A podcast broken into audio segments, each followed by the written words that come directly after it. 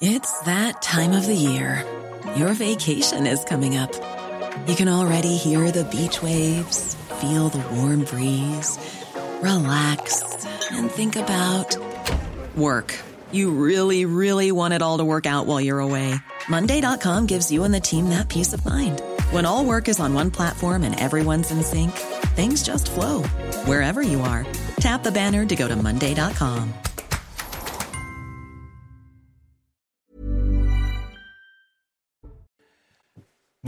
tous, bonjour à toutes, très heureux de vous retrouver en 2023 sur le plateau de 90 minutes info sur CNews en direct bien sûr toute l'actualité avec euh, nos débats et nos invités qui sont déjà là. Jean-Michel Fauvergue, bonjour Jean-Michel. Bonjour Lionel, bonne année. Bienvenue et meilleurs vœux à vous William T. Bonjour William, bonne année. Bonne On année est ravis de vous accueillir et Sébastien Codesso. Bonjour, et meilleurs vœux à vous également. Les débats démarrent dans quelques instants, bien sûr, toujours endiablés, comme chaque après-midi et le week-end sur CNews. Mais d'abord, on fait un point sur l'actualité avec Clémence Barbier. Un homme abattu à Aulnay-sous-Bois en Seine-Saint-Denis hier. L'homme de 52 ans a reçu une balle dans la tête dans le quartier Vieux-Pays à la sortie d'un bar PMU. La victime, ancien détenu, avait par le passé purgé une lourde peine de prison pour l'enlèvement d'un chef d'entreprise. L'enquête ouverte pour assassinat a été confiée à la brigade criminelle. L'Allemagne déconseille les voyages en Chine non indispensables, le pays étant confronté à une vague de contamination de Covid sans précédent depuis trois ans. Les voyageurs en provenance de Chine devront, eux, présenter un test Covid pour rentrer en Allemagne. La justice iranienne a annoncé la pendaison ce matin de deux hommes reconnus coupables d'avoir tué un paramilitaire lors des manifestations déclenchées par le décès en détention de la jeune irano-kurde Massa Amini. De son côté, l'Union européenne s'est dit consternée par ces deux nouvelles exécutions et dénonce un nouveau signe de la répression violente des manifestations. Nos débats avec euh, des manifestations aujourd'hui en France et notamment à Paris, des manifestations notamment avec cette grogne euh, sociale euh, à l'appel du collectif de, Gilets jaunes pour protester entre autres contre la réforme des retraites. C'est le cas donc dans la capitale. Et avant d'en débattre avec nos invités sur le plateau, avec Thibault Marcheteau sur place, on fait un point sur ce mouvement qui a démarré en début d'après-midi, Thibault. Effectivement, la manifestation, elle est partie depuis maintenant une heure. Elle a pris beaucoup, beaucoup de temps à, à partir. Euh, Il y a eu quelques affrontements dès le début euh, de la manifestation. Euh, Des projectiles ont été envoyés sur les forces de l'ordre qui ont répliqué avec des gaz lacrymogènes. Et cette manifestation, elle est partie maintenant. On va arriver dans quelques mètres à la place de la Catalogne. Euh, cette manifestation, elle est tempérée par un important dispositif policier que vous voyez euh, sur les images de Jules Bedeau. Elle est très lente également, cette manifestation. On a 6 km à parcourir, pour arriver euh, dans le quartier de Bercy. On prend beaucoup, beaucoup de temps. La manifestation, elle est tempérée par les forces de l'ordre. Un gros dispositif policier. Il y a également beaucoup de monde, environ 1000, 1500 personnes qui battent le pavé de Paris aujourd'hui. Les Gilets jaunes sont euh, remontés à l'idée de, euh, de cette situation sociale notamment. Beaucoup étaient là en 2018 et sont encore présents. Euh, tout, se passe globalement bien. Les forces de l'ordre réussissent à maintenir l'ordre de cette manifestation qui se déroule euh, cet après-midi à Paris. Et on suit ça de près, bien sûr, sur l'antenne de CNews avec vous, Thibault Marcheteau, avec nos envoyés spéciaux, avec euh, les images de Jules Bedeau. Euh, vous l'avez vu. Pour avancer d'ailleurs sur cette euh, thématique, les revendications euh, présentées lors de, ces annonces donc de, manifestations, je le disais, il y a la réforme de la retraite, euh, l'assurance chômage, l'inflation, la crise de l'énergie. Est-ce que William T, le début de ce mouvement de protestation dont on parle depuis des semaines, voire des mois, et qui devrait faire trembler le gouvernement Est-ce que c'est là le, point d'achoppement et le début, le lancement? Il faut analyser est-ce qu'on aura un grand mouvement social ou pas. On sait que depuis la crise sanitaire, la crise sanitaire était arrivée au moment de la première réforme des retraites lancée par le président de la République. Et on avait promis dès septembre 2020 un grand mouvement social pour répondre à la crise sanitaire. Il n'y a pas eu de mouvement social. En janvier 2021, on avait promis également un grand mouvement social. Il n'y a pas eu de mouvement social non plus. En septembre 2021 aussi. En janvier 2022 aussi. En septembre 2022 aussi. Et, en jan- et désormais maintenant en janvier 2023, on promet une grande réforme, on promet un, grand mouvement social. Moi, je pense que ce grand mouvement social n'aura finalement pas lieu pour différentes raisons. Premièrement, c'est que l'opinion n'est pas la même qu'en 2020. C'est-à-dire qu'on voit notamment que la crise sanitaire a anesthésié une grande partie des gens. Le deuxième point que je vois intéressant, c'est qu'à chaque fois que maintenant qu'il y a une manifestation, c'est Jean-Luc Mélenchon qui essaie de reprendre le volet. Et à chaque fois qu'il essaie de reprendre une manifestation, la manifestation, elle coule. Donc, euh, pas de chance pour les manifestants. Moi, je, je leur conseillerais, si par cas ils veulent réussir, de dégager Jean-Luc Mélenchon. Le troisième point que je vois, c'est qu'en fait, toutes leurs revendications et toutes leurs propositions s'inscrivent dans un moment où toute la France va mal et tout le monde doit se serrer les coudes. Et donc, du coup, chaque fois qu'il y a un mouvement social qui effectue des revendications, c'est au détriment de quelqu'un qu'on va, gagner, qu'on va donner de l'argent. Parce que si en fait vous donnez de l'argent aux médecins, c'est qui qui va payer? C'est le contribuable français. Si vous donnez de l'argent à la SNCF, c'est le contribuable français qui va payer. Donc c'est toujours quelqu'un qui va payer. Tant qu'on ne change pas de logique et qu'on n'est pas en croissance économique, à chaque fois que vous avez quelqu'un qui manifeste et qui va demander de l'argent, ils agissent comme des pirates, c'est-à-dire qu'ils volent et ils demandent de l'argent au détriment de quelqu'un.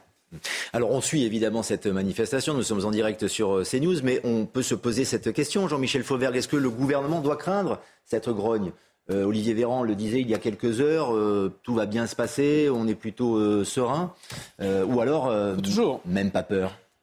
Il faut, non, je pense qu'il faut rester modeste et humble.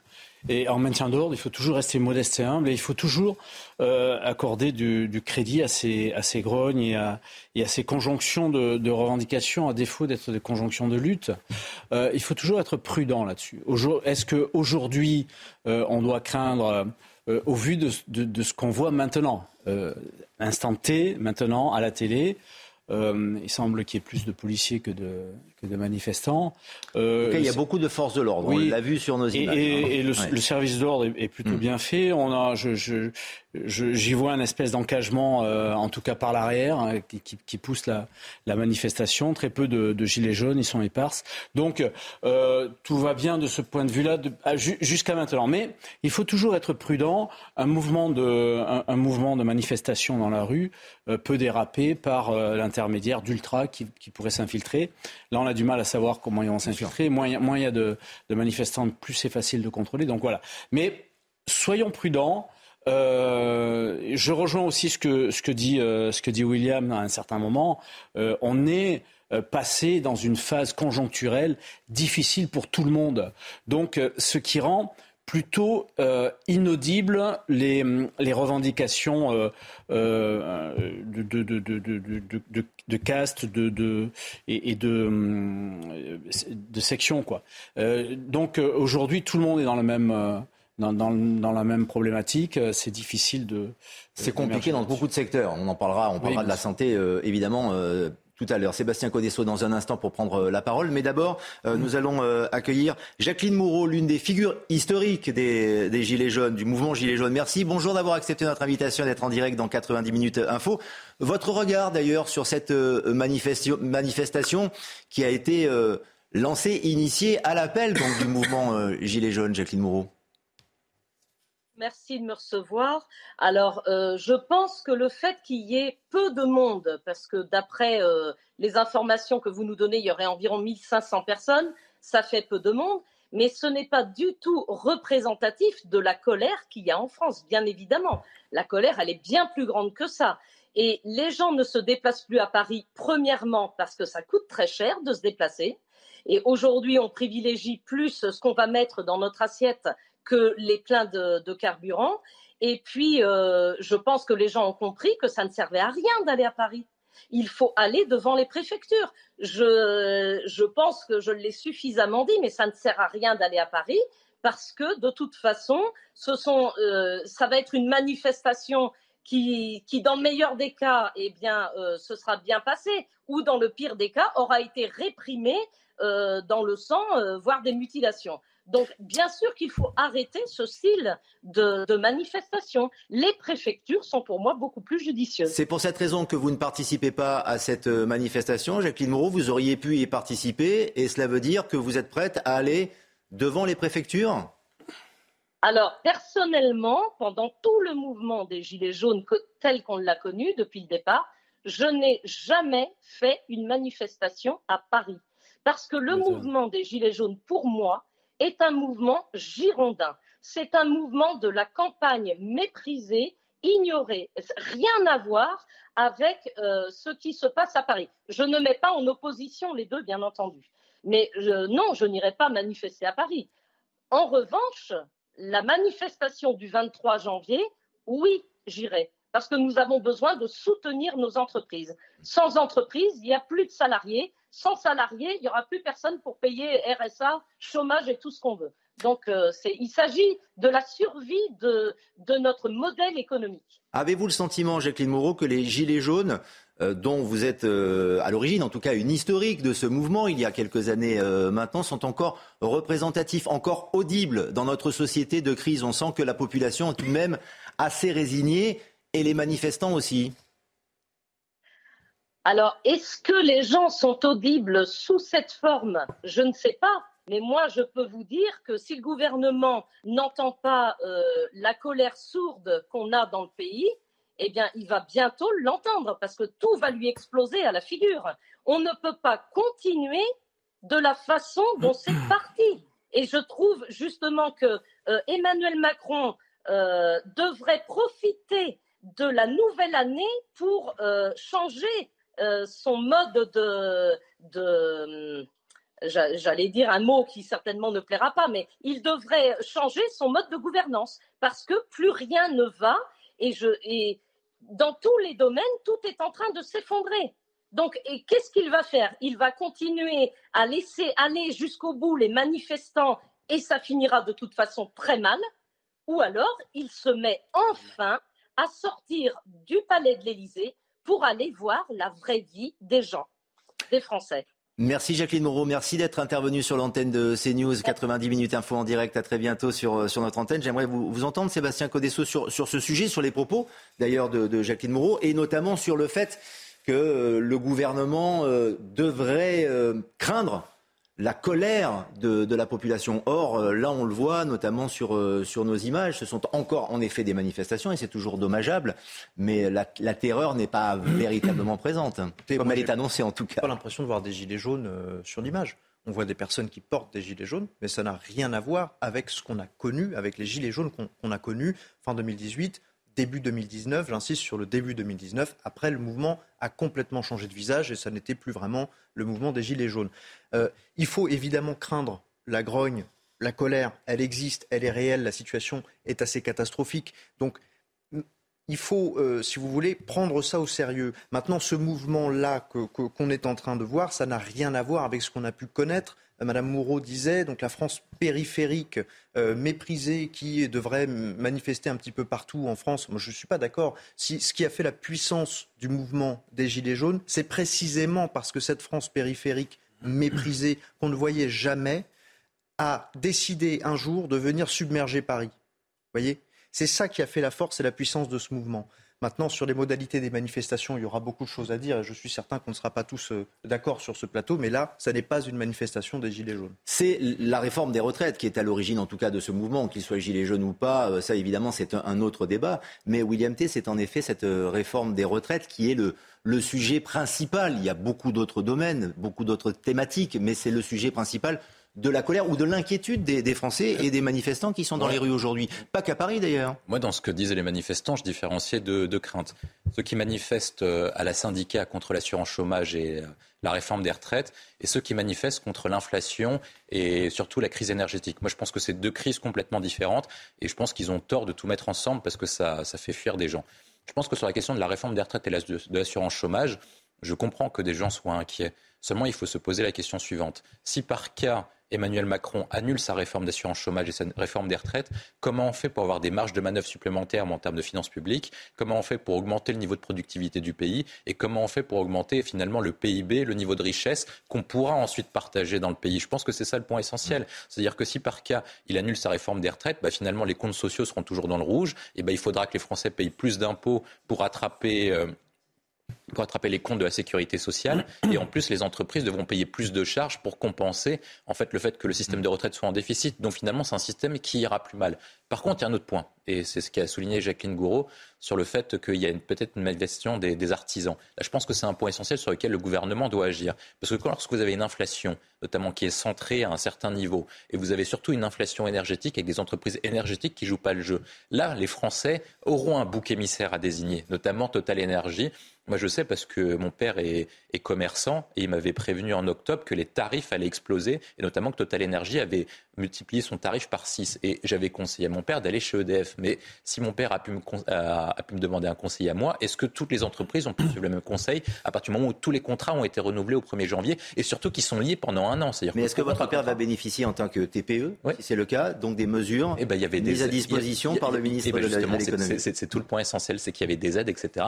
Et il était absolument au courant de rien parce que les aides sont complètement illisibles. Et c'est ça le sujet essentiel. C'est pour ça que moi je différencie les deux. Si par cas les artisans coulent, les petites entreprises coulent, eh ben, le PIB français va baisser. Et à ce moment-là, Emmanuel Macron devrait agir. Parce que si par cas vous avez moins d'économies, vous avez moins d'emplois en France, vous avez plus de chômeurs à payer, et donc du coup, vous avez beaucoup plus de charges et beaucoup moins, beaucoup moins de recettes au niveau de l'État. Et c'est pour ça que les deux crises sont complètement différentes. Et je pense qu'Emmanuel Macron, mmh. si par cas les syndicats, eh ben, il, il, peut les laisser défiler avec leur, euh, leur drapeau, etc., c'est pas trop un sujet. Par contre, moi je pense que les artisans, les commerçants, les petites entreprises, il faut agir concrètement, il faut prolonger le bouclier tarifaire, il faut prolonger les aides sur le carburant afin que la France du travail continue à travailler pour, euh, pour faire rentrer de l'argent. Dans quelques secondes, on va écouter Philippe Martinez sur l'inflation et sur euh, cette propension éventuellement à, manifester. On va euh, écarter provisoirement la réforme des retraites pour rester sur ce domaine de, l'énergie sur lequel vous voulez réagir, Jean-Michel Fauvert, ou en tout cas sur cette enfin, sur colère Sur, l'ensemble, je voulais, je voulais dire effectivement qu'il y a le structurel et le conjoncturel. Le structurel, c'est il est, il est urgent de réformer notre pays, en particulier hmm. euh, avec l'assurance chômage, en particulier avec les retraites. Euh, William l'a développé, je ne reviendrai pas là-dessus. En particulier aussi avec une politique énergétique euh, nouvelle dans les, dans les 15 prochaines années, avec une, une, politique énergétique basée sur le nucléaire. Euh, il, faut réformer la France sur le structurel. Maintenant, le conjoncturel, la hausse des prix, euh, euh, la, crise énergétique qui nous tape de plein fouet maintenant et qui contribue à cette, hausse des prix et qui, impacte nos entreprises. Il faut évidemment travailler dessus, avoir des protections telles qu'elles ont été annoncées hier. Il faut continuer là-dessus. Et, je pense que là-dessus, effectivement, cette conjonction des revendications n'entraînera pas une conjonction des luttes j'espère ne pas me tromper, mais n'entraînera pas une conjonction des luttes sur le terrain. Philippe Martinez, le secrétaire général de la CGT, qui s'exprimait sur France Inter ce matin sur l'inflation notamment et sur, je lisais, cette propension à manifester peut-être de manière massive dans les jours et les semaines à venir. Euh, on n'a rien réglé sur la question du pouvoir d'achat. Eh bien, en plus, vient s'ajouter à ça le fait que le gouvernement et le président de la République veut nous faire travailler plus longtemps. Je pense qu'il y a tous les ingrédients pour qu'il y ait des fortes mobilisations. Et en tout cas, nous, on est déterminés à ce que cette réforme ne passe pas. Donc pour la réaction de Philippe euh, Martinez, avec ce sondage aussi que j'aimerais apporter à votre euh, sagacité, à votre réflexion, avec euh, résignation ou révolte pour les Français, c'est un sondage IFOP pour, pour Sud Radio, on le voit et on se demande si en effet les Français ont envie d'être très en colère ou bien au contraire, s'ils sont résignés, ils sont révoltés à 48%, résignés à 32%. Il y a des confiants quand même à 10% et même des enthousiastes à, à 2%. C'est encourageant ça quand même, Sébastien Condessot, les, les 2%. ou c'est la marge d'erreur? Les 10%, c'est euh, l'électorat d'Emmanuel Macron, euh, j'imagine. Euh, c'est énorme, attendez, c'est catastrophique. 48% de révoltés. Alors je ne sais pas si les termes ont bien été définis euh, lorsque le, sondage a été fait, mais enfin c'est quand même très inquiétant. C'est ce que je disais tout à l'heure, c'est la grogne qu'il faut, craindre. Les gilets jaunes tels qu'ils ont existé ne reviendront pas. Voilà, ils ne reviendront sous une autre forme. Mais attention, gare à cette forme sous laquelle ils reviendront. Euh, j'ai peur que si les choses continuent comme elles sont en train d'évoluer, euh, les gilets jaunes à côté ne passent pour des bisounours. Voyez, c'est ça qui m'inquiète, si vous voulez, pour l'avenir. Oui, c'est là, là, où on a un point essentiel. C'est pour ça que moi je parlais de la crise des artisans. Parce que lorsque vous prenez le mouvement des Gilets jaunes, pourquoi est-ce que les gens étaient plutôt favorables aux Gilets jaunes et qu'ils étaient pas comme avec les autres syndicats. Parce qu'en fait, quand vous avez le mouvement des Gilets jaunes, c'était surtout la classe moyenne, les petits commerçants, etc., qui étaient venus à Paris. Et au départ, avant qu'il y ait les violences à l'Arc de Triomphe, etc., et ben, les gens étaient plutôt favorables aux manifestants parce que la plupart des gens se reconnaissaient dans la France qui travaille et qui était invisibilisée. Et je pense que c'est pour ça que vous avez un sujet essentiel, parce que sur la question de l'inflation et sur la question de l'énergie, et ben, autant le gouvernement n'est pas responsable de tout, notamment sur la question de l'inflation, mais il est en partie responsable mais de tout le monde est concerné là. Mais sur l'énergie. Là, il y a une globalité. Ouais, mais sur l'énergie, il y a un problème. C'est-à-dire que euh, sur, les autres points, on peut dire qu'Emmanuel Macron n'est pas responsable. Mais sur l'énergie, qui a saccagé notre programme nucléaire lorsqu'Emmanuel Macron était secrétaire général adjoint de l'Elysée et ministre de l'économie, puis ensuite président de la République, avec une première ministre qui a fermé Fessenheim et qui a conduit à notre déclin et à la perte de notre indépendance énergétique qui a été président de la République lorsqu'il fallait contester contre les règles européennes du marché européen de l'électricité qui ont fait multiplier notre tarif d'électricité par 10 C'est le président de la République. Et lorsque vous avez une crise énergétique qui frappe tout le monde, hein, tous les Français, du plus pauvre au plus riche, et ben lorsque vous avez vos tarifs d'électricité qui augmentent, qui explosent, et que vous n'avez pas les moyens de finir votre fin de mois parce que les revenus disponibles sont très faibles en raison de l'inflation, et ben vous avez une personne et un bouc émissaire désigné. Et là, Emmanuel Macron ne pourra pas dire c'est la faute de X, c'est la faute de l'artisan, c'est la faute de je sais pas quoi. Chaque Français pourra comprendre qui a détruit le parc nucléaire et qui n'a pas voulu contester l'Allemagne sur les règles du marché européen de l'électricité. Il y a une situation, euh, en effet, mais tout de même, il faut admettre qu'on est pas mal en France quand même. Bah, c'est Brigitte, Macron... non, c'est Brigitte Macron ah, qui le dit, et vous allez réagir après. C'est la première dame qui le, qui le reconnaît. Écoutez. Je peux vous poser une question. Dans quel pays c'est mieux Dans quel pays, pardon C'est mieux. C'est vous, c'est vous, je vous pose la question. Non, non, j'ai essayé de répondre aussi. c'est à chaque fois la question que je me pose. Quel pays est plus que nous? Quel pays aide plus que nous? Quel pays a le système de santé, le système éducatif? Je ne peux pas répondre à cette question. Partout où je voyage, je dis on a de la chance. J'ai cette, je, le sens, je sais qu'on a de la chance. On a de la chance, Jean-Michel Fauvergue, de vivre en France. Y a-t-il un pays mieux que la France en protection sociale, en sécurité, en garantie, en confort Alors, ah oui. Oui. Vous dites oui, non, oui, non, il y en a Ah oui, oui. Bah attends, alors attendez, Michel Faber, après William T, et puis Sébastien, moi ça m'intéresse. Sur, un, sur, euh, sur 1000 euros d'argent public, il y a un peu moins de 600 euros qui sont distribués à la solidarité. C'est le seul pays. Hein. C'est le seul pays. Après la Belgique, peut-être. C'est le seul pays après la Belgique. Ça, c'est une première chose. La deuxième chose, oui, on a de la chance parce qu'on a un système, euh, un, système qui, qui, tient choc malgré les, les crises. Mais pour autant, euh, avec la chance que l'on a, euh, il ne faut pas être aveugle et voir euh, que les choses, les choses sont en train de se dégrader, en particulier dans le système éducatif. On a un vrai gros problème là-dessus, et donc il faut défendre ce, système-là. Il faut défendre aussi, il, faut, il faut réformer complètement notre justice qui ne fonctionne plus. Il y a des, il y a des pans entiers de choses à réformer et à réformer rapidement parce que c'est le résultat d'une trentaine d'années de déclin Effectivement, la France, il y a quelque temps de ça, était premier partout dans ces domaines-là. Aujourd'hui, il y a quand même des, des, îlots de, hmm. euh, de, réformes à, à, faire. On est, encore, on est encore bien. Il faut y faire attention et il faut réformer. Donc, William T, on n'est pas bien en France. Il y a mieux que la France alors. Ah, oui, je vais. Alors, dites-moi. Je vais expliquer pourquoi. Quelle est, quelle est la shortlist de William T? Eh ben, je, vais savoir. Je vais expliquer pourquoi. Si euh, effectivement la France aide le plus, notamment en termes d'aide sociale, est-ce que c'est pour autant que les Français eh ben, réussissent mieux que dans les autres pays? Eh ben, Je vais expliquer pourquoi. Dans les années 80, le PIB français par habitant, c'est-à-dire ce que vous, vous gagnez, ce que chacun des Français gagne, était similaire en Allemagne et aux États-Unis. Aux États-Unis, maintenant, ils gagnent deux fois plus que nous, par tête d'habitant. Et en Allemagne. Oui, mais ils sont moins bien protégés aux ah, États-Unis. oui, mais ils, bah, ils, gagnent plus d'argent que nous. Et oui, bah, mais il n'y a pas la sécurité sociale. C'est-à-dire que quand vous allez chez le médecin, vous vous coupez un bras, William, pour payer aux États-Unis. Vous avez plus. On va y arriver en Allemagne. Non, en niveau de pauvres, c'est pas pas si fait que ça, parce qu'en France, il y a 10 millions de pauvres. Donc, euh, c'est quand même beaucoup. Et ensuite, après, sur l'Allemagne, bah, est un système de protection sociale. Et pourtant, ils gagnent plus d'argent que nous. Ensuite, il y a un deuxième point. Eh ben, on parlait de la question de l'éducation. Aujourd'hui, avant, la France était cinquième ou sixième au classement PISA il y a 20 ans. Maintenant, on n'arrête pas de reculer. On est quasiment dernier en mathématiques, dernier sur les enseignements fondamentaux. Donc oui, effectivement, l'école française est gratuite, mais de toute façon, vous envoyez à l'école pour que euh, votre enfant devienne un con, en gros, pour résumer. Ensuite, après, il y a un troisième point sur la question de la sécurité, sur la justice. oui, oui, oui, c'est ça. Non, mais c'est vrai. C'est pour ça qu'il y a autant de gens qui envoient leurs enfants dans le privé, malheureusement. Et c'est ça un drame. C'est que l'école doit être pour tous. Et finalement, il y a de plus en plus de Français, de plus en plus de parents qui disent bah, l'école publique. Vous voulez dire qu'il y a trop de protection en France, qu'on est euh, eh trop... Ben, non, mais en fait, c'est gentil. Non, mais qu'on est trop protégé, donc du coup, on n'est pas, on n'est pas suffisamment eh ben, compétent. Eh ben, on n'est pas suffisamment compétent, on n'est pas suffisamment assez productif et on n'est suffisamment on pas travaille pas assez. On est feignant. On travaille pas assez. Bah, moi, je pense qu'il faut y aller. Surprotégé. Moi, je pense qu'il faut y aller beaucoup plus franco et je vais y aller et je vais dire pourquoi. Sur ensuite après la justice, la France dépense deux fois moins par habitant que l'Allemagne et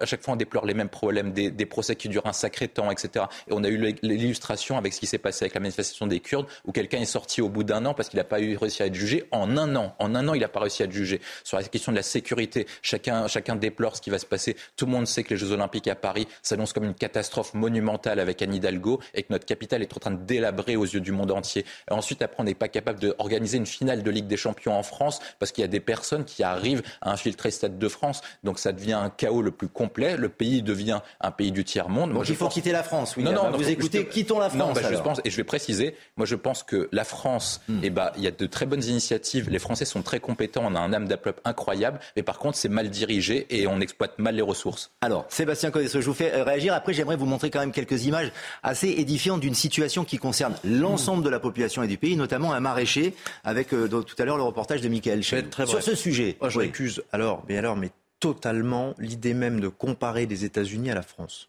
Euh, la France est un pays exceptionnel, il n'y a rien de comparable.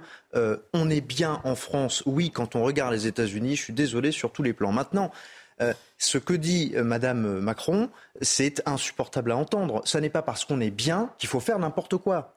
Vous comprenez? Ça n'est pas une bonne manière de voir les choses. C'est vrai ce qu'a dit William Tay. Effectivement, on a tout qui est en train de baisser. On a des services publics qui sont à la ramasse.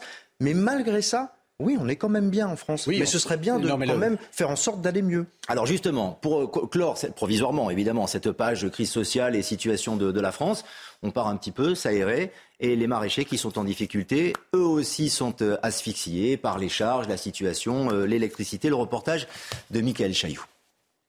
En ce début janvier, les chambres froides de ce maraîcher installé au sud de Nantes devraient être pleines de légumes récoltés à l'automne, mais il n'en est rien. Radis noir, là, bah, vous voyez, il ne reste pas grand-chose, alors que normalement, on devrait être plein.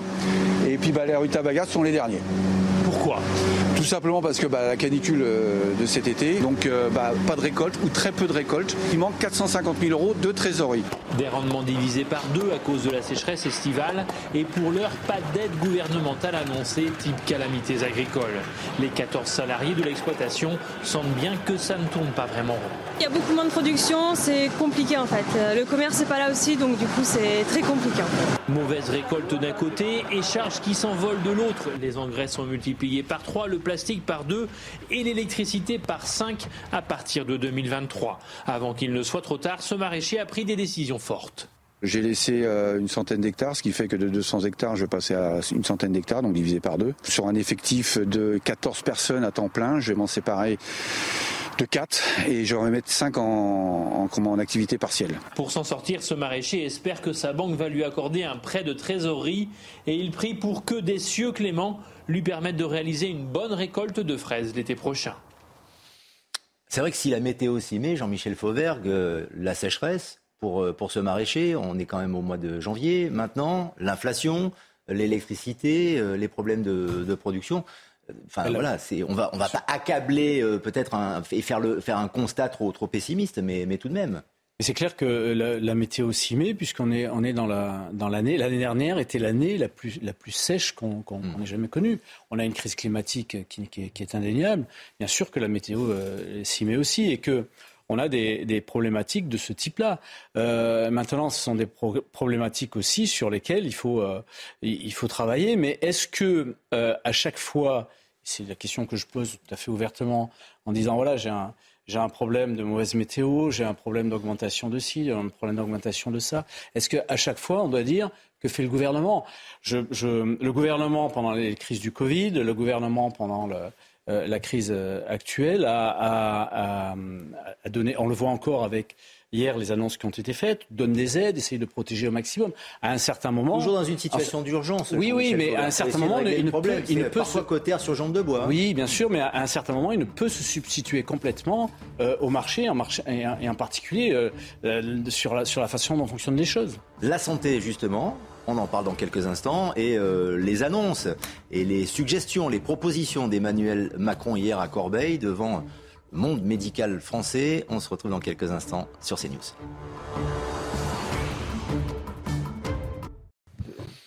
« 90 minutes info en direct. Nos invités sont là, mais d'abord un point sur l'actualité avec Clémence Barbier.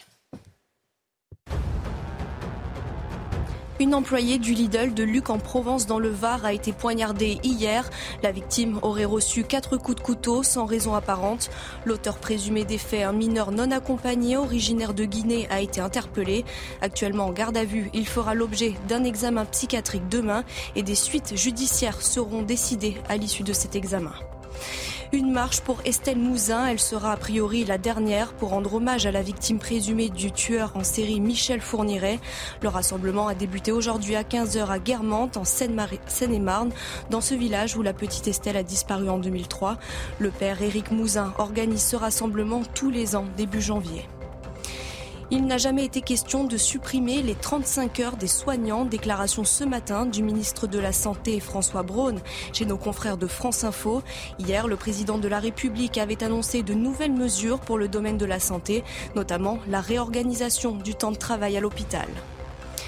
Un nouveau speaker à la Chambre américaine des représentants enfin élu. Kevin McCarthy accède au perchoir mettant fin à un processus marqué jusqu'au bout par de très vives tensions dans les rangs républicains. À force de tractation, le groupe de Trumpistes qui paralysait la nomination du quinquagénaire de Californie a finalement cédé, mettant fin à une pagaille au Congrès inédite en plus de 160 ans. La santé, en effet, à présent, et euh, les mesures, en tout cas les annonces d'Emmanuel Macron, le chef de, l'État, a présenté ses propositions hier pour euh, sortir d'un système de santé en crise.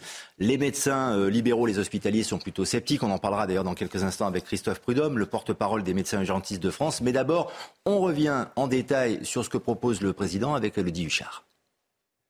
Le président de la République a fait un certain nombre d'annonces pour calmer la gronde du monde hospitalier et des médecins. Alors, par exemple, il veut donner plus de temps médical. Comment? En embauchant plus d'assistants médicaux, 6 000 en plus, et puis en permettant à l'hôpital, par exemple, à du personnel administratif ou technique d'être au plus près du terrain. Et puis, il ouvre aussi un grand chantier sur l'organisation du temps de travail à l'hôpital. Selon le chef de l'État, les 35 heures ont plombé le fonctionnement. Il veut donc une meilleure organisation du temps de travail et puis il veut aussi que chaque service soit plus libre, plus autonome et soit véritablement la clé de voûte de l'organisation à l'hôpital. Un groupe de travail va rendre sa copie au 1er juin pour montrer comment les choses pourraient s'organiser. En ce qui concerne la gouvernance, il propose un tandem avec d'un côté un administratif, de l'autre un personnel médical. Et puis évidemment, il y a la question de l'attractivité. Par exemple, avoir des parcs de logements dédiés au personnel soignant ou encore la question de la rémunération. Il veut sortir de la tarification à l'acte pour aller à une tarification qui soit plutôt basée sur les objectifs en termes de santé publique.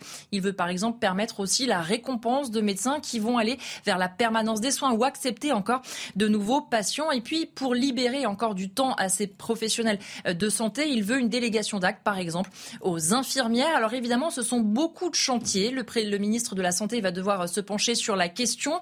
Première copie rendue donc le 1er juin. Et puis ensuite, il y aura le budget de la sécurité sociale à l'automne pour savoir ce que l'Assemblée décide, comment on va requalifier euh, les tarifications à l'hôpital. Alors ça, ce sont pour les mesures qui ont été euh, annoncées, des mesures un peu plus structurelles parce que le président l'a dit, il faut sortir de ce jour de crise sans fin.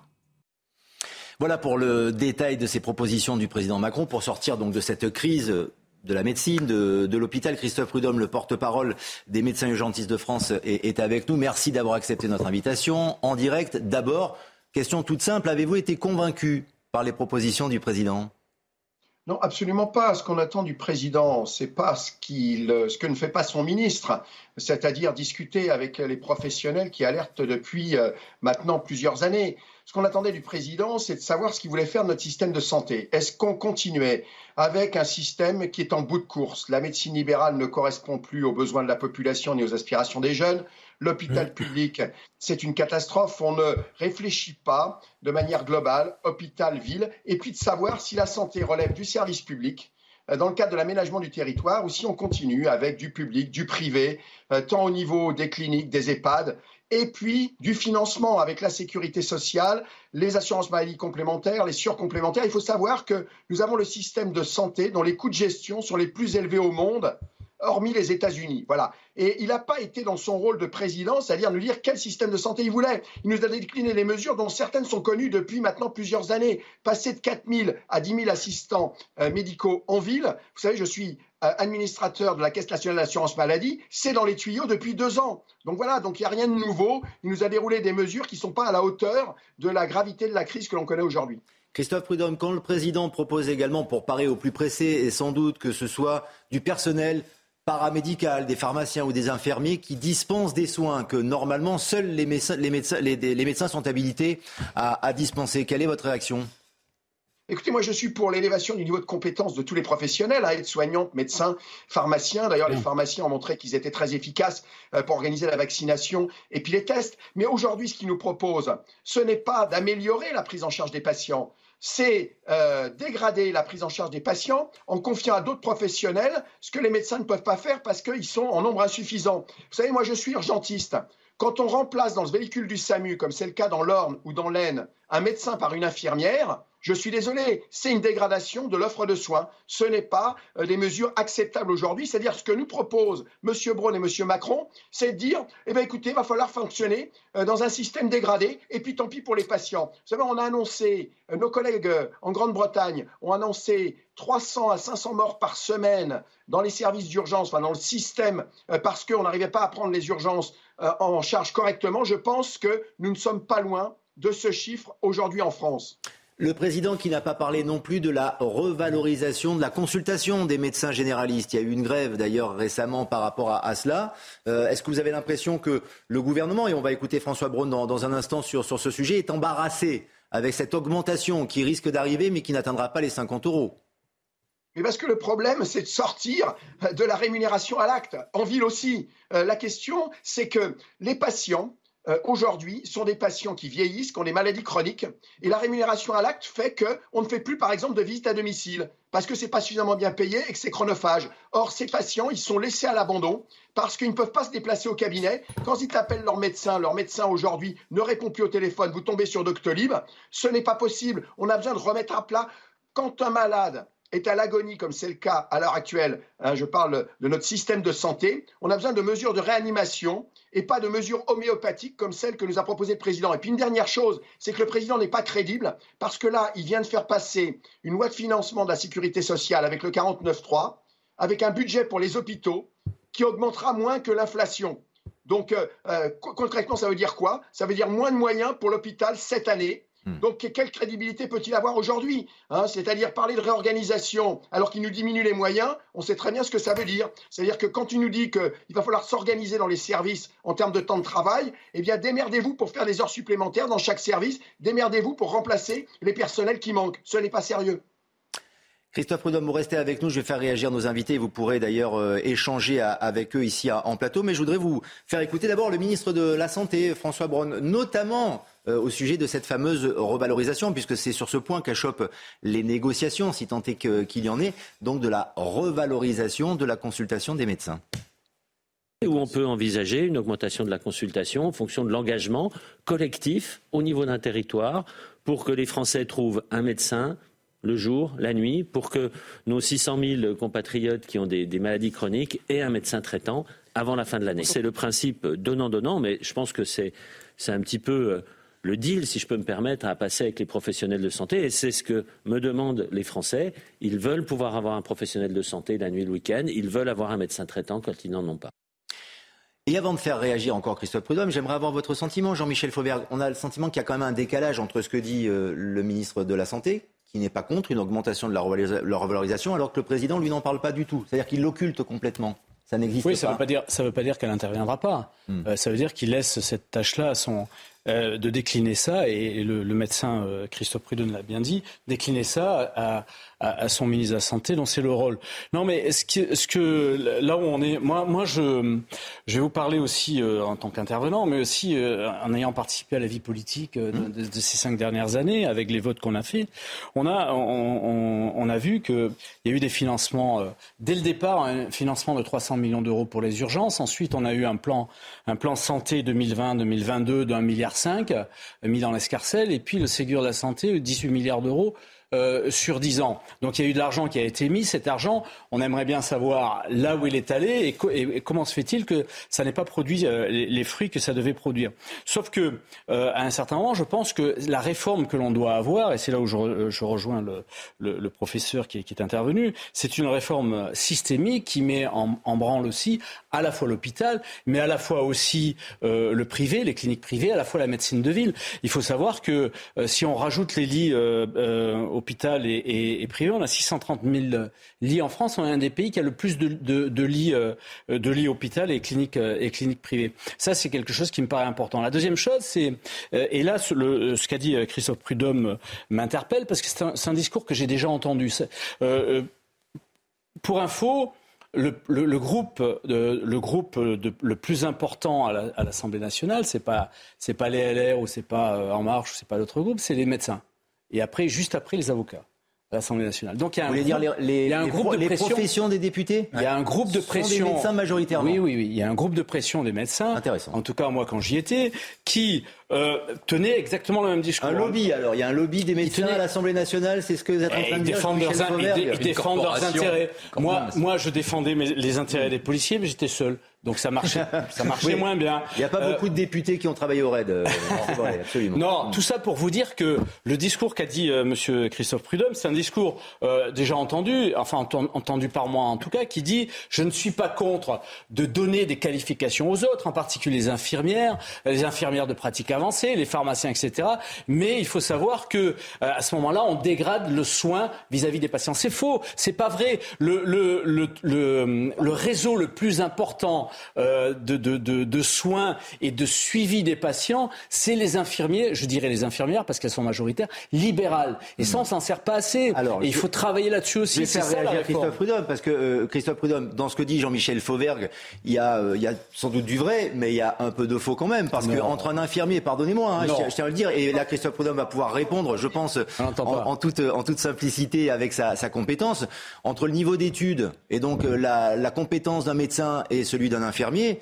Sans, euh, sans jeter l'opprobre on sur le métier d'infirmier, on n'est pas du tout sur la même chose, oui, mais sauf que ce que propose le président, c'est que ce soit les infirmiers ou les pharmaciens qui pratiquent des soins. C'est bien ça, Christophe Non, Prudhomme non, c'est pas ça qu'il a dit. Non, non, je- enfin, le- l'ancien député euh, n'a pas euh, bien entendu ce que euh, j'ai dit. Euh, il- nous avons besoin d'une élévation de compétences des aides-soignantes, des infirmières, et euh, nous avons besoin de mieux collaborer ensemble. Mais ce qui est proposé aujourd'hui, ce n'est pas ça. C'est de remplacer les médecins qui manquent des tâches médicales par des infirmières. Ce que j'ai cité, monsieur euh, l'ancien député, euh, c'est, imaginez, vous, vous êtes à domicile, vous faites un infarctus. Aujourd'hui, parce qu'on manque de médecins, au lieu de vous envoyer un médecin dans un véhicule du SAMU, on vous envoie une infirmière avec un protocole. C'est pas exactement la même chose. C'est le système euh, à l'américaine du scoop and run. Euh, ça marche pas très très bien. D'ailleurs, les Américains ont reconnu euh, au tournant des années 2000 qu'en particulier pour cette pathologie que je citais, qui est l'infarctus du myocarde, le système français était plus performant que le leur. Ce qui est difficile pour les Américains de reconnaître qu'un système européen est meilleur que le leur. Voilà. Donc, euh, on est dans un, dans un système aujourd'hui où on a besoin d'une bonne collaboration entre les infirmières, les médecins, les aides-soignantes, mais pas dans le cadre euh, d'une mise en place d'un système dégradé lié aux difficultés démographiques. Voilà, c'est ça. Ce que dont on a besoin aujourd'hui, ce dont n'a pas parlé le président, c'est-à-dire je, demande, moi, depuis des années, euh, en tant que conseiller à la Caisse nationale de l'assurance maladie, qu'effectivement, les 600 000 personnes qui n'ont pas de médecin traitant aient un médecin traitant. Mais ce dont il n'a pas parlé, c'est comment va-t-on réguler l'installation des médecins? Simplement sur la base de l'incitation, des mesures incitatives que l'on connaît depuis 20 ans, ça n'a pas marché. Donc, euh, il serait bien qu'ils reconnaissent que ce système de médecine libérale avec la liberté d'installation et la rémunération à l'acte ne fonctionne plus. Qui plus est, demander à mes collègues de ville, sur la base du volontariat, de faire des gardes, ça ne fonctionne pas. Nous, ce que nous demandons, C'est égalité de droit et de traitement. C'est que dans le Code de santé publique, on réinscrive l'obligation de la participation aux gardes pour l'ensemble des médecins. Et, dans- et là, on pourra commencer à discuter. Ce n'est pas ce qu'a annoncé le président de la République. Euh, les mesures qu'il nous annonce sont des mesures qui ont déjà été mises en œuvre. Il propose de les accélérer, mais on a un retour d'expérience qui montre que ça ne marche pas. Voilà, donc euh, ça c'est un constat. Moi je ne défends pas une corporation, Euh, je défends mes- les patients avant tout, qui aujourd'hui, dans une des premières puissances mondiales, ne bénéficient pas d'un système de santé qui permette de les mettre en sécurité parce que aujourd'hui, quand on continue à fermer des établissements de proximité, vous savez, dans quelques jours, je me rends à Guingamp. Guingamp, c'est quand même une ville que, que tout le monde connaît. Eh bien, on va fermer la maternité et le service de chirurgie. Et Monsieur Macron, son bilan depuis cinq ans, c'est la fermeture de 21 000 lits et d'établissements de proximité. Quand on ferme les établissements de proximité, on reporte le travail sur les établissements supports qui explosent parce qu'ils n'ont pas les moyens euh, de prendre en charge ce surcroît d'activité. Voilà, ça ce sont des questions que nous posons depuis maintenant des années et nous n'avons pas eu de réponse. Quand on demande un moratoire sur la fermeture des lits et la fermeture des établissements de proximité, je n'ai pas entendu cette proposition dans la bouche de M. Macron. Alors justement, pour conclure euh, avec vous, et on continuera à échanger, je céderai la parole à nos invités en, en plateau, Christophe euh, Prudhomme, il y a juste ce sondage CSA pour CNews que j'aimerais vous présenter, que vous connaissez peut-être. Les Français ont été interrogés. La santé française est-elle en danger, le système français. Les Français pensent que oui à 84%. Donc c'est quand même assez euh, massif en effet en quelques secondes, si vous n'obtenez pas gain de cause, et apparemment c'est euh, le cas par rapport à, la réforme du système euh, de, santé, Christophe Prudhomme, est-ce que les médecins vont manifester? Là, on est dans un climat social ce week-end avec des gens dans la rue, notamment. Est-ce que les médecins pourraient encore se mettre en grève? Ah, C'est pas, pas que les médecins, c'est l'ensemble du personnel de santé. Euh, c'est l'ensemble du personnel de santé qui risque de manifester. Nous avons une réunion récente entre syndicats de médecins, syndicats de personnel, et on est en train de préparer, euh, de voir comment effectivement on peut organiser, mais un véritable mouvement de révolte. Voyez, parce que pas, nous ne sommes pas entendus. Et donc, il y a besoin aujourd'hui que M. Macron entende la colère des soignants et arrête de venir en commençant ses discours en nous passant la pommade. Vous savez, les applaudissements, euh, le les remerciements sur notre dévouement, nous en avons assez, nous n'en pouvons plus. On veut des mesures concrètes, immédiates et un vrai dialogue social qui n'existe plus aujourd'hui. mais attendez, monsieur. Oui, j'aimerais, j'ai quand même réagir à ce que vous dites parce que euh, Jean-Michel Fauvergue a quand même réagi sur un point, c'est-à-dire que le budget de la santé a augmenté et augmente chaque année depuis une vingtaine, trentaine, quarantaine d'années, et pourtant les performances en termes de soins ont baissé. C'est prouvé par toutes les statistiques de la Cour des comptes et de l'OCDE. C'est-à-dire que la part du budget de la santé au sein du PIB français a explosé, et pourtant vous décrivez un mal qui est profond. Je ne conteste pas ce que vous dites, mais en fait vous demandez encore plus d'argent à chaque fois, et à chaque fois les gouvernements donnent encore plus d'argent, et pourtant le système de santé n'est pas en capacité de répondre aux attentes de la population. Et il y a encore une chose qui est dramatique à ce que vous dites, c'est qu'en plus la population française va vieillir davantage et donc du coup va nécessiter encore plus de soins. Ça veut dire que si par cas on écoute les remèdes de monsieur, je ne dis pas que tous les remèdes sont mauvais, mais ça veut dire que les dépenses du système de santé vont exploser. Et dans le même temps, les entreprises ne veulent pas payer plus de charges, les Français ne veulent pas payer plus d'impôts. Et donc au bout d'un moment, il faut quand même s'interroger et pouvoir se réformer soi-même, notamment lorsque vous comparez la France et l'Allemagne et que 33% de nos dépenses viennent en infrastructure et qu'en Allemagne on dépense strictement le même dépense par habitant, mais que les médecins soient mieux payés pour, les infirmières soient mieux payées en France. En quelques secondes, Christophe Prudhomme. Juste deux mots. Pour conclure. Oui, euh, sur les questions financières, nous faisons des propositions. Si la sécurité sociale était le collecteur unique de cotisations et le payeur unique, sans les assurances maladie complémentaires et les surcomplémentaires, on ferait des économies de gestion de 8 milliards d'euros. C'est le rapport du Haut Conseil pour l'avenir de l'assurance maladie dans lequel je siège. Voilà, donc ça c'est une proposition très concrète. On dégage 8 milliards d'euros. 8 milliards d'euros, c'est ce dont nous avons besoin pour rembourser l'ensemble euh, des frais dentaires et d'optique au même niveau que euh, la sécurité sociale. Ça, ce sont des propositions simples, sauf que c'est changer de système. C'est exclure les assurances privées du système. Voilà. Mais ça, M. Macron n'en veut pas. Voilà, il euh, faut être clair. Nous, on demande une politique de rupture, un seul collecteur, un seul payeur, la sécurité sociale. Merci. Et y compris mon ancien patron, qui était Martin Hirsch, avait expliqué au président que si on supprimait effectivement les complémentaires, ils pouvaient dégager 1500 postes à l'assistance publique des postes d'administratifs qui pouvaient basculer sur le soin. On a une suradministration de la Merci Christophe Prudhomme. Merci infiniment. Merci d'être intervenu sur l'antenne de, de, CNews. On continue à échanger et à très bientôt, évidemment, dans 90 minutes info. On continue à échanger, bien sûr. Je voudrais quand même, pour celles et ceux qui nous regardent, parce que c'est un, un discours parfois un petit peu expert euh, en effet et, parfois un peu verbeux aussi, c'est vrai. Euh, il est forcé de constater quand même que le système de santé ne va pas bien, que les urgences, les services d'urgence sont engorgés.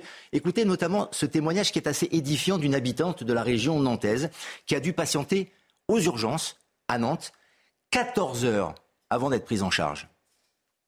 Je me suis retrouvée au centre, euh, au CHU de Nantes et là, ça a été euh, une catastrophe pas possible. Donc, j'avais jamais eu affaire à Nantes, moi, puisque j'habite vraiment à deux minutes des urgences de Dancy. Euh, je suis arrivée vers 20h donc, euh, avec les ambulances. J'étais complètement déshydratée. J'ai pas pu avoir un verre d'eau parce que l'infirmière était seule pour 120 patients. Donc, elle savait le dire qu'elle était pas bien. Elle était même en pleurs parce qu'elle savait pas comment elle allait gérer cette crise. D'habitude, elles étaient deux, mais là, elle n'était qu'une. La deuxième étant absente, donc je crois pour arrêt maladie. Euh, pour aller faire pipi. Une dame a dû se faire pipi dessus euh, qui était juste à côté de moi parce que euh, les personnes n'ont jamais pu l'emmener. un infirmier criait au effort de, pouvoir, de demander aux gens qui pouvaient rentrer chez eux, de rentrer chez eux, d'aller voir le médecin traitant. C'était intenable. Et quand je suis arrivée à 20h, la dame m'a dit au début, il y en a pour 4 heures d'attente. Puis au bout de deux heures, je voyais que j'avais toujours pas été pris en charge, j'avais vu aucun, aucun médecin et elle me disait 9 heures d'attente et finalement à 4 heures du matin, elle m'a dit qu'il y en a pour 14 heures d'attente. C'est quand même assez surréaliste.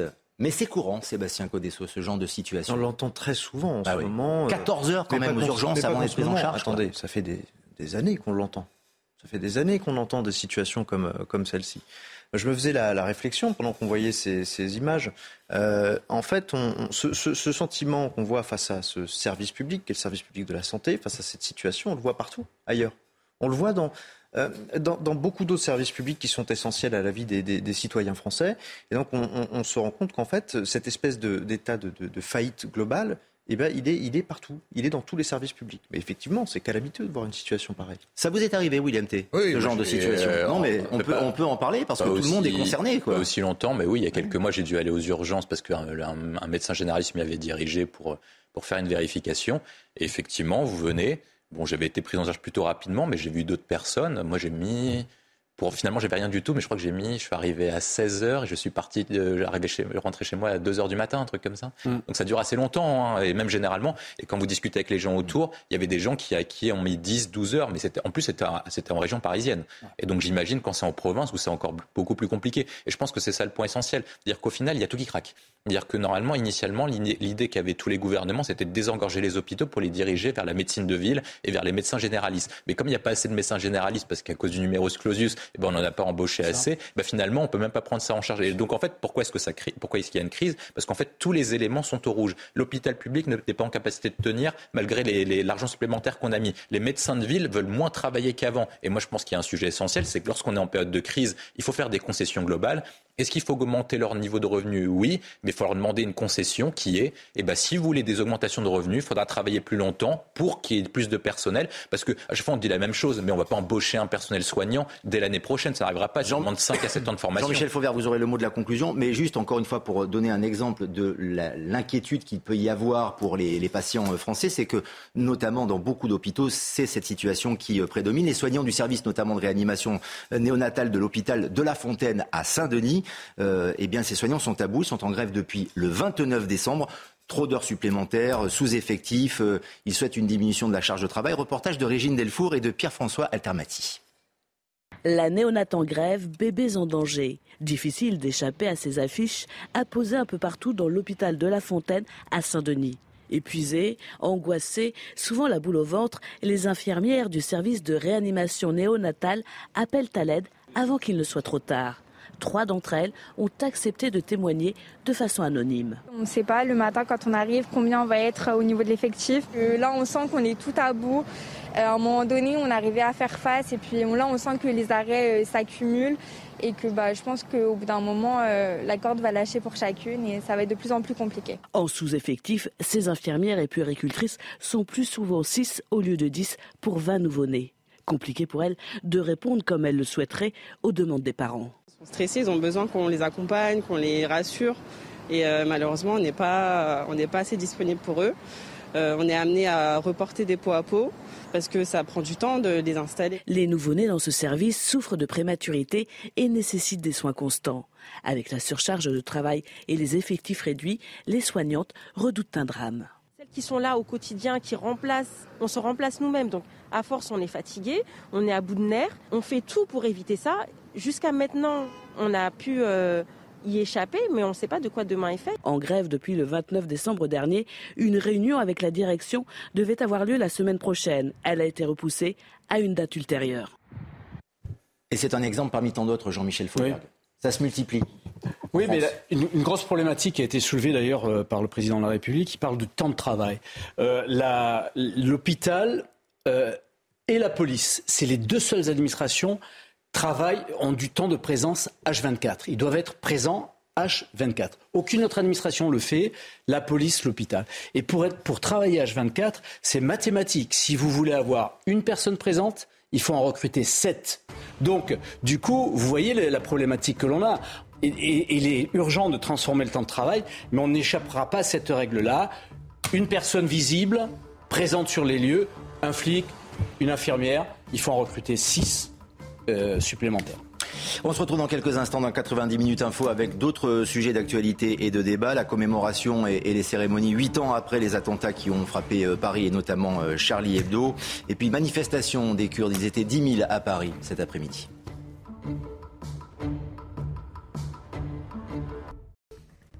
La troisième et dernière partie de 90 minutes info avec Jean-Michel Fauvergue, William T, Sébastien Codesso. Nos thématiques sont prêtes et également Clémence Barbier pour les infos. Invité de France Inter ce matin, le secrétaire général de la CGT, Philippe Martinez, a déclaré être déterminé à s'opposer à la réforme des retraites. Selon lui, tous les ingrédients sont réunis pour qu'il y ait de fortes mobilisations de la part des syndicats. Annonce surprise de Didier Deschamps ce matin. Le contrat du sélectionneur de l'équipe de France est prolongé jusqu'en 2026, année de la prochaine Coupe du Monde. L'annonce a été faite lors de l'Assemblée générale de la Fédération française de football à Paris. Nommé en 2012, le champion du monde 98 possède la plus grande longévité à ce poste. Vladimir Poutine a assisté seul à un office du Noël orthodoxe dans une église du Kremlin à minuit. Le président russe a suivi la célébration dans la cathédrale de l'Annonciation menée par des prêtres en aube dorée. Dans un message diffusé par le Kremlin, le président russe a adressé ses félicitations aux chrétiens orthodoxes, indiquant que ce jour inspire de bonnes actions et aspirations. On en revient à nos débats avec euh, nos invités. Huit ans après les attentats qui ont frappé euh, Paris, déjà huit ans, plusieurs cérémonies se sont tenues aujourd'hui, notamment dans le 11e arrondissement de Paris. Un hommage qui survient dans un contexte de tension, notamment pour euh, Charlie Hebdo. On se souvient évidemment que le journal satirique avait été euh, frappé il y a huit ans des images de, commémoration que nous regardons. Une enquête euh, a été ouverte d'ailleurs pour des soupçons de piratage du site internet du journal. Évidemment en décalage avec cette, commémoration, en présence du ministre de l'Intérieur et de la, de maire de Paris. Vous le, vous le voyez. Tout le monde se souvient évidemment de cette période. Tout le monde se, se souvient de ce qu'il faisait où il était lors de ces attentats à Paris, et notamment donc euh, lors de cet attentat à Charlie Hebdo, et notamment vous, Jean-Michel Fauvert, puisque à l'époque vous étiez le patron du RAID. Oui, C'est-à-dire qu'en tant que patron du RAID, vous avez euh, écopé tous les attentats, toute la vague d'attentats d'il y a huit ans. Euh, oui, moi j'étais J'étais patron du RAID de 2013 à 2017, donc euh, tous les attentats de 2015. Euh, ceux de 2016, euh, donc, donc oui, et, effectivement, je me souviens précisément de, de ce que je faisais quand j'étais informé de, euh, de cette attaque à Charlie Hebdo.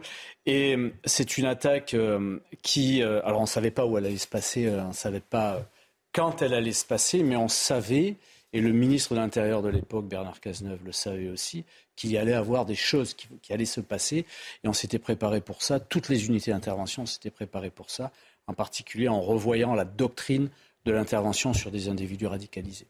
Comment vous l'apprenez? À quel moment? Que se passe-t-il? Vous êtes où? Que faites-vous? Alors moi, vous apprenez qu'il y a cet attentat? Parce que ça a été évidemment très brutal pour l'ensemble de la population française, mais pour vous qui étiez donc directement euh, lié à, par votre mm. travail, euh, évidemment, à cet attentat. Alors, moi, c'est particulièrement bizarre parce que le mercredi, le, ça s'est passé le mercredi, oui. Le mercredi matin, euh, j'étais à la, j'étais à l'enterrement d'un ami et pas très loin de chez moi, et Imaginez-vous que j'avais oublié mon téléphone chez moi. Donc, euh, quand je suis revenu euh, assez rapidement, j'ai vu tous les messages s'afficher. Et en fait, euh, je les suis assez rapidement. Il s'avère aussi qu'on devait déjeuner avec le chef de la BRI ce jour-là.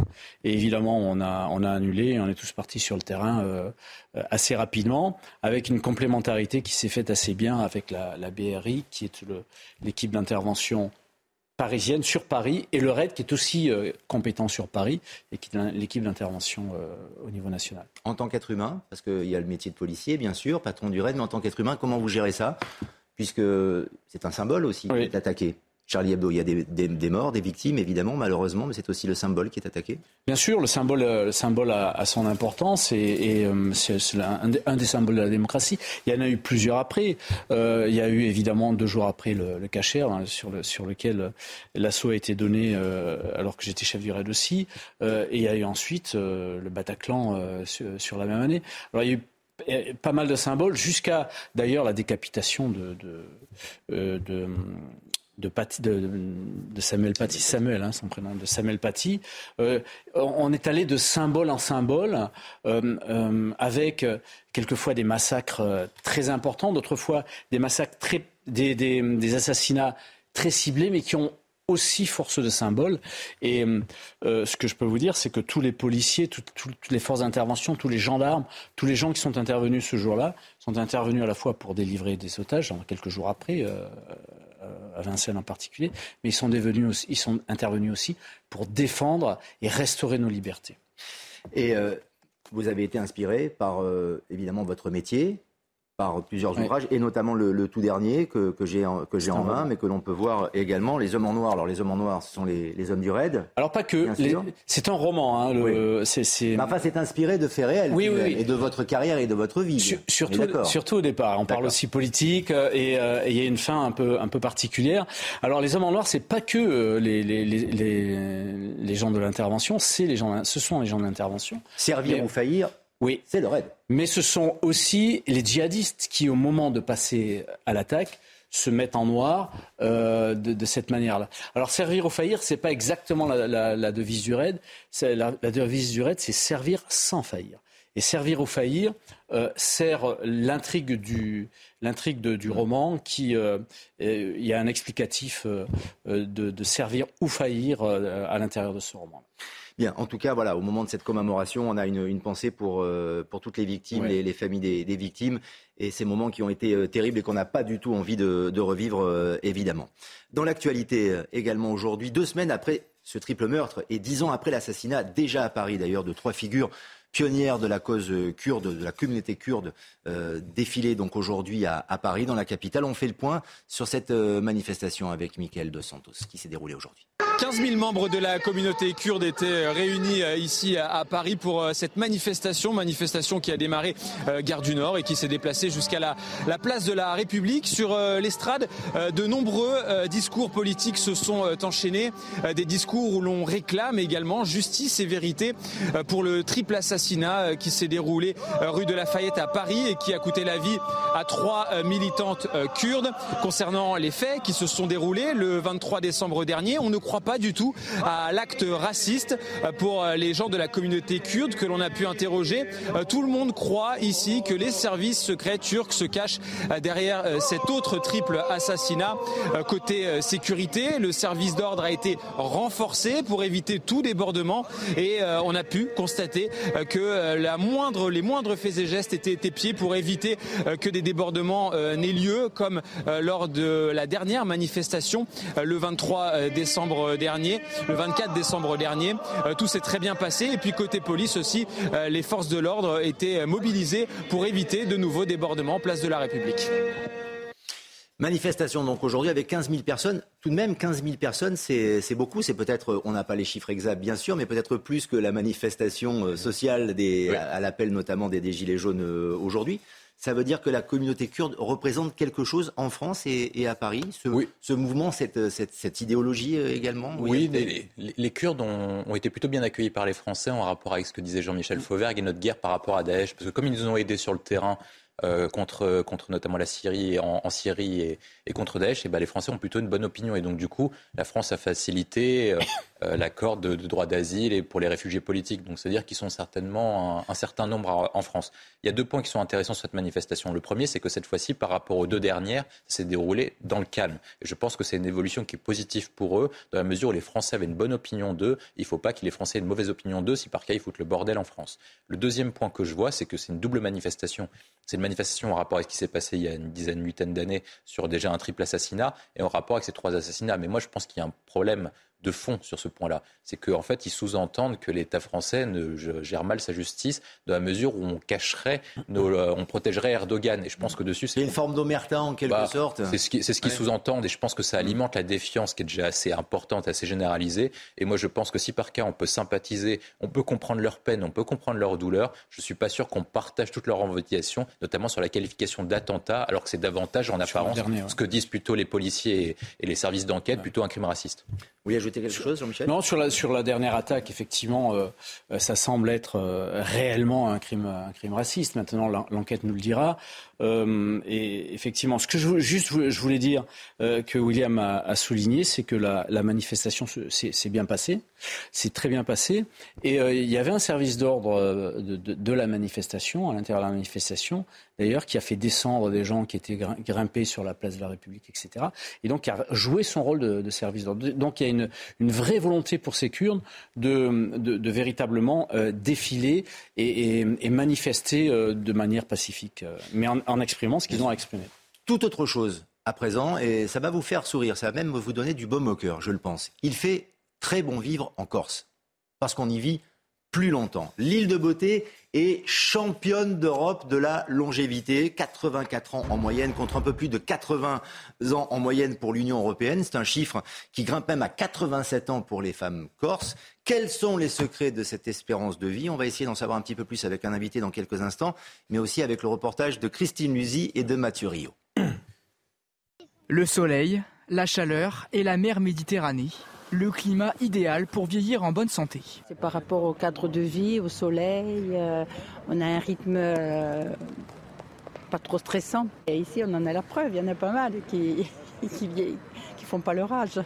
Déjà, il y a moins de stress qu'ailleurs, je pense. Après, au niveau du travail, c'est quand même plus cool ici. On travaille dans de meilleures conditions. Après, le soleil, la mer et et tout le reste fait qu'on a une vie plus paisible qu'ailleurs. Euh. Selon les données Eurostat, c'est dans les territoires les plus ensoleillés que l'espérance de vie est la plus élevée. Derrière l'île de Beauté, les Baléares et Épire en Grèce complètent le podium. Autre atout de la Corse, son mode de vie, avec ses activités physiques en plein air toute l'année. Ben, je pense qu'on vit plus vieux parce que euh, les après-midi, on, a, on joue euh, aux boules, on dit les tentes. Et la coutume de la sieste. Toujours on est bien là. Selon des projections, la Corse comptera plus de 1500 centenaires sur son territoire en 2050. Et en plus, c'est très très beau la Corse, c'est ça qui est extraordinaire. Elle porte bien son nom, l'île de beauté. On veut en savoir plus. Jacques Moneglia, Corse, et qui est basé en Corse du Sud, est avec nous en direct sur CNews. Bonjour Jacques Moneglia. Bonjour, Don Jacques. Jean-Jacques.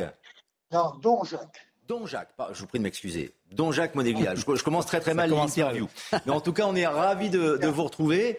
Vous êtes l'un des exemples d'ailleurs de cette euh, longévité euh, corse. Comment vous expliquez que les Corses soient euh, toujours en forme et vivent plus longtemps, Don Jacques Moneglia Moi, je pense que déjà, il y, a, une génétique. Hein. Ensuite, bon, c'est vrai que nous, on a une vie quand même assez paisible dans le sens que euh, c'est pas c'est pas comme à Paris, on n'a pas de pollution. Les gens travaillent, même après la retraite. Les gens s'activent, sont, sont comment dirais-je, ils ont besoin de bouger, de bouger. Et en plus, on a une qualité de vie, mais en plus, on a une bonne alimentation. Il n'y a pas de problème de retraite? Donc Jacques il n'y a pas de problème de retraite. Chez vous, la réforme de la retraite, ça pose pas de problème? Vous êtes prêt à travailler après 64, 64 65 ans? En Corse Exactement, exactement. Ah, les, gens, les gens, contrairement à ce qu'on dit, les gens, les Corses, sont, sont des gens qui aiment travailler, euh, qui aiment bouger, qui ont des propriétés souvent et qui, qui remettent les propriétés en valeur, comme la châtaigneraie, comme euh, euh, l'huile d'olive, les oliviers. Et puis, c'est vrai qu'il y, a une dynamique. Il y a une dynamique chez nous. Donc la légende de la paresse et de la sieste quotidienne, c'est une vraie légende ou c'est une réalité? Eh, C'est une vraie légende. Hein. Les Corses, c'est des bosseurs, hein, c'est des gens bien en plus. Il n'y a pas de sieste, ça n'existe pas. c'est une image d'épinal. Pas du tout, pas du tout. Moi, j'ai 68 ans et j'ai jamais fait la sieste. Très bien. Donc c'est quoi? C'est le respect de la tradition, la préservation de la culture qui permet aussi, euh, et peut-être l'insularité, le fait d'être sur une île euh, qui, euh, qui, vous protège?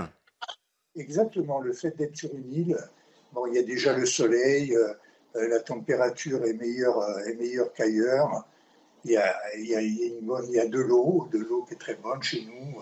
Comme je vous disais aussi, l'huile d'olive qui est très prisée par, par les habitants.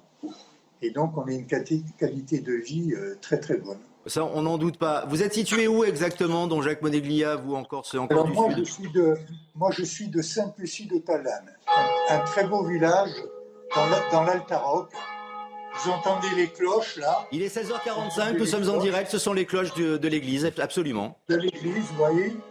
Et d'autre part, nous avons pas mal de, de spécificités chez nous. Nous avons déjà la, la, diorite, orbiculaire, qui est une pierre unique au monde. Très bien. Et nous avons, beaucoup de, sentiers du patrimoine. Euh, est, une des plus belles, euh, des plus beaux villages de Corse. Et vous avez un très beau clocher, en tout cas. Vous féliciterez Monsieur le curé, notamment pour euh, la, sonorité, euh, notamment de ce clocher. Merci infiniment, Don Jacques, merci infiniment d'être intervenu sur l'antenne de CNews. Profitez bien de la Corse, vous avez beaucoup de chance. Hein, et Pace Salut. Salut, bien sûr. Pace Salut, bien sûr.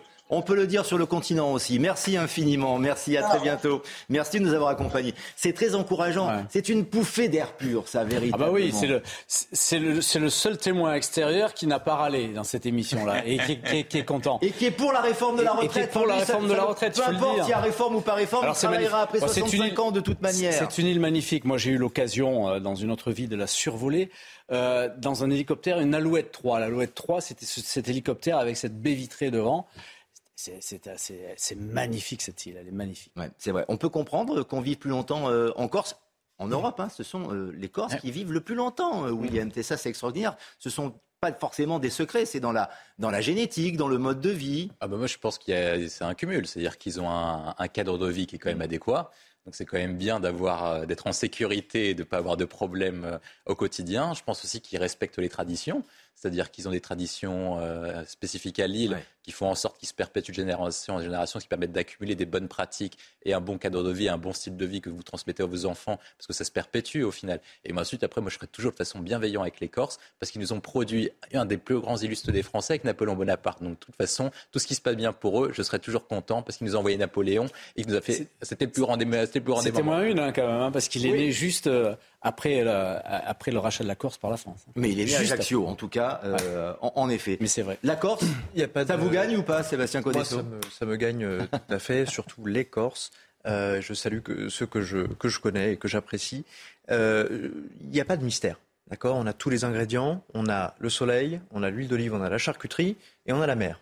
Euh, si avec ça, il n'y a pas la longévité. Non, mais c'est un état d'esprit, Sébastien. Voilà. Oui, oui, C'est-à-dire qu'en Corse, quand on, y, quand on y va, on voit bien qu'il y a un tempérament, qu'il y a ah. une mais qui est, qui est, qui est lié à tous ces facteurs-là. Évidemment. Nous, on est ici à Paris. Je crois que ça fait plusieurs jours qu'on n'a pas vu le soleil. Euh, plusieurs alors, mois, vous voulez dire plusieurs, Oui, plusieurs mois. Donc évidemment, l'art de vivre n'est pas le même, si vous voulez. Ouais, c'est pas la même chose. Je pense que peut-être il y a aussi euh, moins de pollution. Oui. Que, que, dans nos secteurs à nous en tout cas, et, euh, et un respect de la nature qui date depuis très très longtemps, depuis très très longtemps tous en Corse. Enfin, je sais pas si, je suis pas certain que les Corses nous, veuillent tous, tous nous accueillir. Euh, si effectivement, il faut y aller avec modération, mais voilà, en vivez en Corse, vous vivrez plus longtemps. Ça, c'est euh, ce que l'on retiendra dans cette émission. On va terminer avec euh, l'information qui a fait le tour de toutes les rédactions et toutes les machines à café ce matin. C'est Didier Deschamps qui reste le sélectionneur de l'équipe de France, mais qui prolonge même jusqu'en 2026, c'est-à-dire jusqu'à la prochaine Coupe du Monde. Il sera là pour le prochain Euro et pour la prochaine Coupe du Monde. C'est un accord qui a été trouvé avec le président de la Fédération française de football, Noël Legrette. Vous voyez les deux hommes qui sont en train de discuter. Il y a un vrai climat de confiance entre les deux. Henri Nassia était au siège de la Fédération française de football aujourd'hui à Paris. On savait que les négociations étaient en cours, qu'il y avait un détail quant à la durée du contrat, de la prolongation du contrat Didier Deschamps, mais personne s'attendait vraiment à le voir ce matin à l'Assemblée générale de la Fédération française de football. Et pourtant, il est apparu, tout souriant, en compagnie de son staff. Ils sont arrivés d'ailleurs euh, parmi les derniers dans cette salle de l'Assemblée générale. Une première partie plutôt réverbative. Hein. On a parlé de vote d'Assemblée générale, de bilan financier. Et puis, après la pause, est arrivé le climax de cette Assemblée générale, le moment presque que tout le monde attendait puisque c'est Noël Legrette qui a présenté d'une certaine façon Didier Deschamps et Didier Deschamps qui lui-même a annoncé de façon très officielle la prolongation de son contrat. Vous voyez ça sur ces images de Paul Georgel. Didier, je suis très fier que vous soyez à ma droite.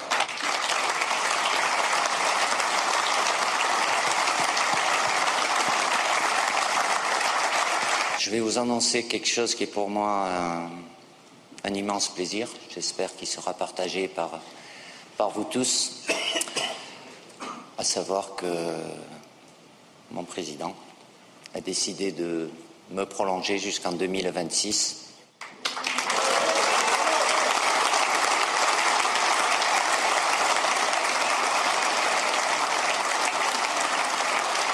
Didier Deschamps prolonge jusqu'en 2026, quatre ans de contrat pour le sélectionneur de l'équipe de France. En revanche, son aventure n'ira pas à son terme avec Noël Legrette, puisqu'on le rappelle, le président de la Fédération française de football a encore un contrat. C'est son dernier mandat de deux ans. Lui arrêtera après l'Euro 2024. Didier Deschamps, donc, euh, qui continue à présider aux destinées de l'équipe de France. Je me retourne immédiatement vers le spécialiste, Ah l'expert football de notre émission, ah, William T. ah, vous, C'est une fait- bonne chose ou pas. Oui, moi je pense que c'est une bonne chose parce que Didier Deschamps, en fait, il a réussi euh, là où tous les autres sélectionneurs ont, ont échoué. Il a à la fois donné des résultats à l'équipe de France Mm. et il y a quand même une certaine identité dans cette équipe. Évidemment, ce ne sera pas un jeu magnifique, etc. Mais je pense que dans ce qu'il incarne, dans le jeu qu'il propose et dans les valeurs qu'il porte, il y a beaucoup de Français qui se reconnaissent en lui. Et finalement, Didier Deschamps, ça aurait été le symbole finalement de la France. Euh, la France qui réussit, une France qui est solidaire, des gens qui sont capables, malgré leur ego, de mettre leur point de vue personnel de côté pour le bien de l'équipe. Et si par cas Didier Deschamps pouvait inculquer ces valeurs à plus de Français, je pense que le pays se porterait beaucoup mieux. Mais on aura eu près de 15 ans de Deschamps à la tête de l'équipe de France. On aura, ouais, si on. C'est Écoutez, beaucoup, non? écoutez, moi, Imaginez si le président de la République devait rester 15 ans?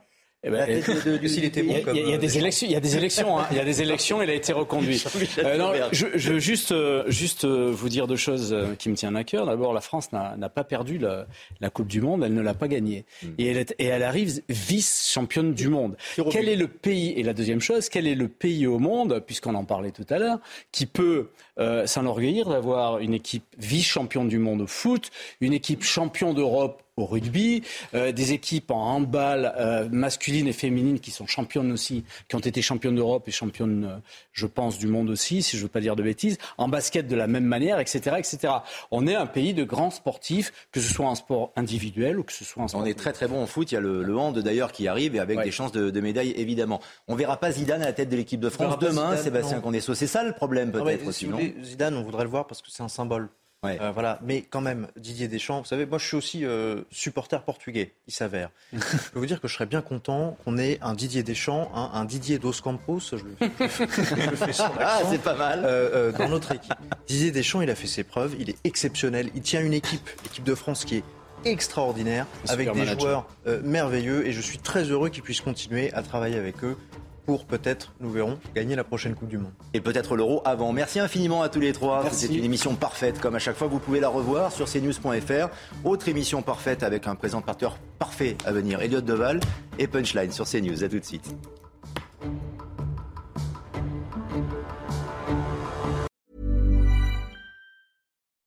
When you make decisions for your company, you look for the no brainers. If you have a lot of mailing to do, stamps.com is the ultimate no brainer. Use the stamps.com mobile app to mail everything you need to keep your business running with up to 89% off USPS and UPS. Make the same no brainer decision as over 1 million other businesses with stamps.com. Use code PROGRAM for a special offer. That's stamps.com code PROGRAM.